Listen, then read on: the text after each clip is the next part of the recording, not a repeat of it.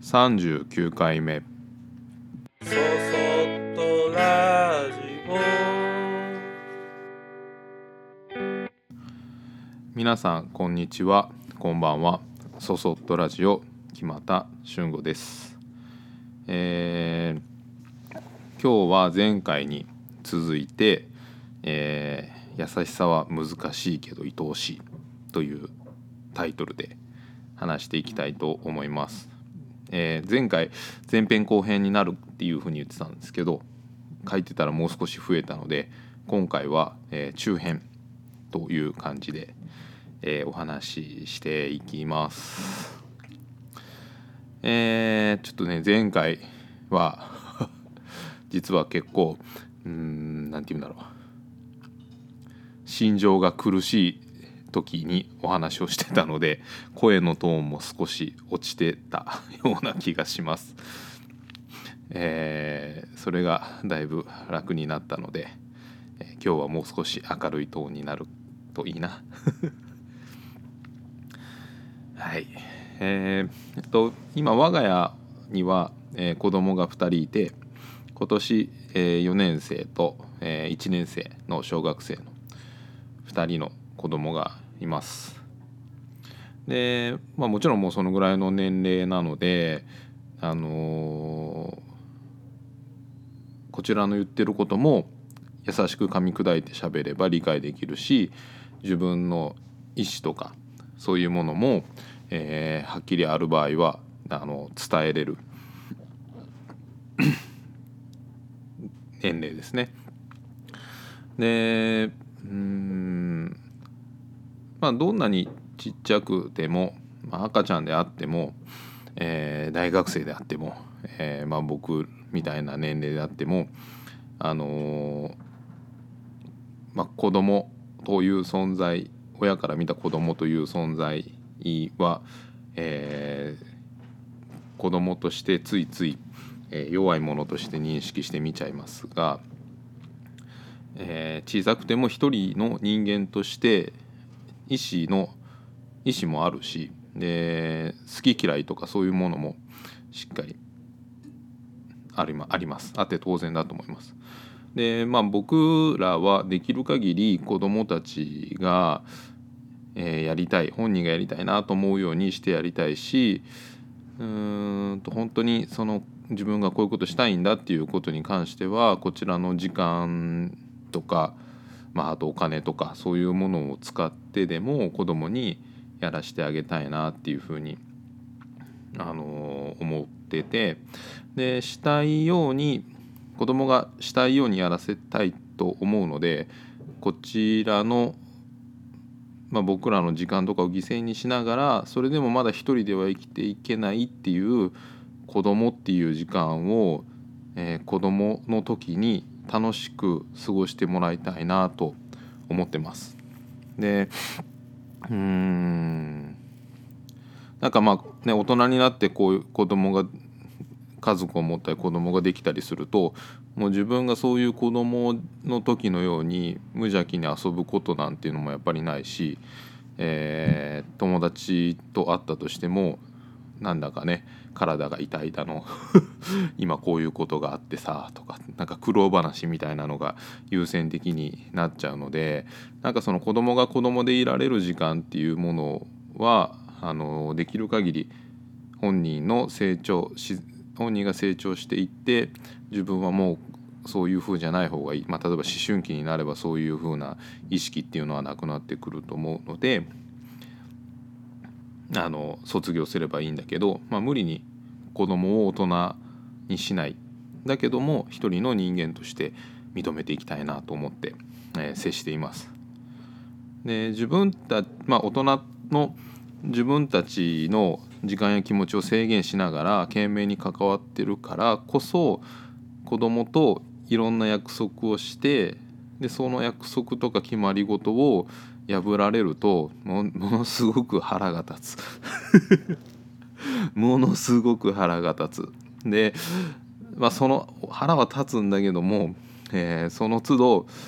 ダメなんだよってそういうふうにしてちゃんとお約束したことは守ろうねって言ってお話をして次から守れるって言って「うんできる」って言われてじゃあ次から頑張ろうねっていうふうに言ってもまたちょっとしたことですぐ約束は破られてそれの繰り返しで何度も何度もその約束を破られるもんだからその最初はすごく腹が立ってたっていう状況ももう通り過ぎてしまって呆れて無気力に なることも、うん、なきにしもあらずなんです。でまあそれは多分ねどのお父さんお母さんもそうだとは思うんですけどで、まあ、この約束を破られた時にとかまあ無気力な時にうんと頭を叩いたり、まあ、怒鳴ったりすれば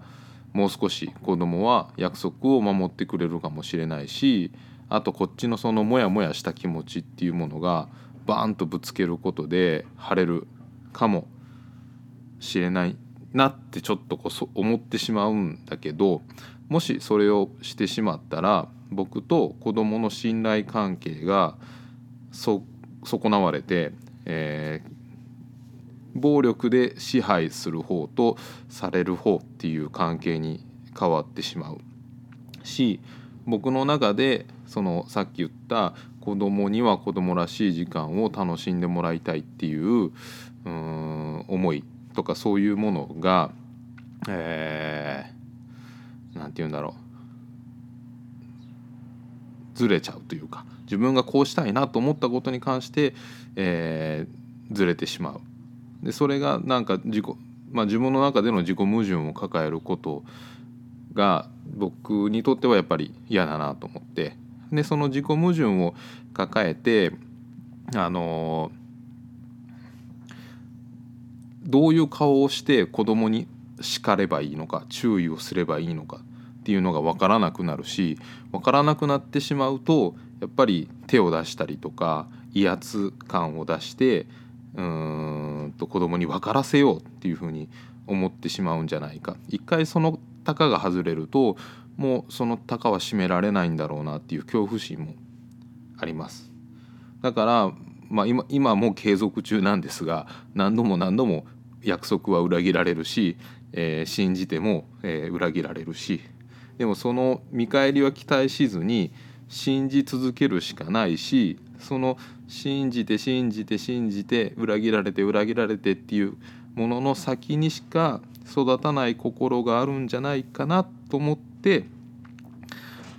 えー、信じれるだけやってみようっていうふうに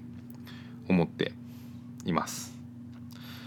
でまあ、それは子どものこともそうなんだけどお客さんとのやり取りでも実は僕の中では同じようなことがあって、えー、お客さんは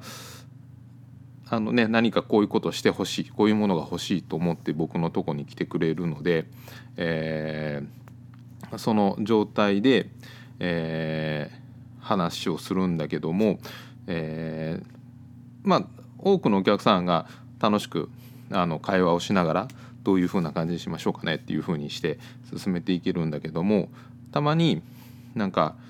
もう何て言うんだろうね。その自分の言いたいことだけはまず言わなきゃみたいな感じでわーっとあれはこれでこれはこういう風でここは何センチでこういう風にしてもらってでこここういう風にするとこういう風になっちゃうのでこういう風なことがいいって向こうの業者さんにも言われてっていうことばっかりをわーっと羅列されることがあってでなんかこうこちらはお客さんなのであのあなたはこの要望に応えてよみたいな 感じのすごい冷たい投げかけみたいなものもまあほんと稀にあります。でまあそのね伝えようとする側に関してはそういうことをバーッとお話しして自分の言いたいことだけ伝えれてじゃあそれでお願いしますって言えちゃうのでそこは楽なのかもしれないんだけどその要望だけぶつけられたこちらとしてはうーんと思ってなんだかなっていうね。あのあと甲斐さんみたいな感じでね思っちゃうんですよね。うん。で、まあ、もしかしたらその、えー、他のまあ、大手の業者さんとかであれば、えー、そういうやりたい要望だけ言って、まあ、じゃあこのぐらいの予算になりますって言ってで予算が足りません。じゃあできません。言って終わればもしかしたらそれが一番平和的なのかもしれないんだけど僕の場合はあのお客さんとお付き合いをしながらそのお客さんが想像できない部分まで想像出来上がったところの想像をしっかりしてでそれをお客さんが持って帰ってお家で自分が使うっていうような状況になった時に一番いい状態でお客さんに喜んでもらいたい。なっていう、えー欲張りな部分があるのでやっぱり全部、えー一方的に投げかけられるだけだと、えー話が進んでいかないので、まあ、そういうふうにバッとこう自分の言いたいことだけ言われるお客さんに関しては全部聞くだけ聞いてその後ちょっといや大変ですね とかいうちょっと余談を挟みながら少しずつこう場の空気を緩めてでこちらの意見ちょっとその、うんまあ、これも悪くないけどこういうことしても可愛いような気がするんですよねみたいなことをポロリポロリとこぼすように伝えていくとなんかこうあ伝えなきゃ伝えなきゃと思ってわーっとうん自分の意見を必死になって話してた人が少しクールダウンして冷静になって伝えなきゃっていう緊張感からも解放されてリラックスしてなんか少しずつ本音をポロッポロッと話してくれる。例えばうんといや本当は私は本当はこういうふうにしたいんだけどあのそれを今頼んでる業者さんはそれはできないって言われたからだからこういうふうにしなきゃいけないと思ってこういうふうに言ったんですとかなんかこっちが可愛いなと思うんですけどそれが合うかどうかも分かんないしじゃあこっちの方がいいのかなって思ってましたとか、まあ、勝手な判断をしてたなっていうことに自分が思ってまたま僕と話す中でもう少し自分は本当はこういうふうにしたかったっていうようなことを伝えてくれたりするんですね。でそれがなんか僕はうんとオーダーを受ける時は直接の打ち合わせをお願いしてるんですけどその直接打ち合わせをする喜びの一つでもあるんです。でまあ何か僕にね伝え頼もうとしてくださる方はそうやってゆっくり丁寧にしていくとあの必ずお互いの本当の言いたいことが言えるような状態になれるしでお互いこうなんだろう言いたいことを言えるとその後ってメールとかだけでもなんとなくこの人ここは嫌だろうなとかあこれ今気にしてるなっていうのも分かったりするのでやっぱり一度こう自分の本心を言い合うっていうことってなんか気持ちのいいことなんだなっていうふうに思います。で、まあ、そういうふうに打ち合わせに来てすぐなんか友達みたいにわーっと何でも喋れる人もいればうんと2時間ぐらいかけてその緊張を解いてでそれで話せる人もいたりとか、まあ、いろんな人がいるのでまあなんかねこういうふうにしようああいうふうにしようとかこうすればこうなるから大丈夫だっていうふうに思わずに一人一人に合わせてあのうん話を進めていくっていうのが僕は大事だなっていうふうに思ってます。はい今日はじゃあここまでこの辺ですね中編は。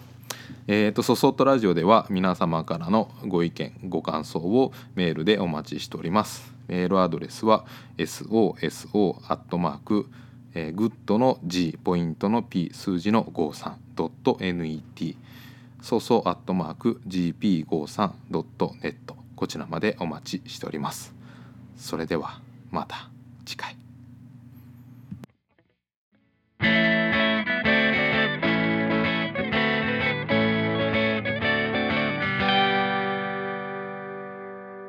そそっとラジオ。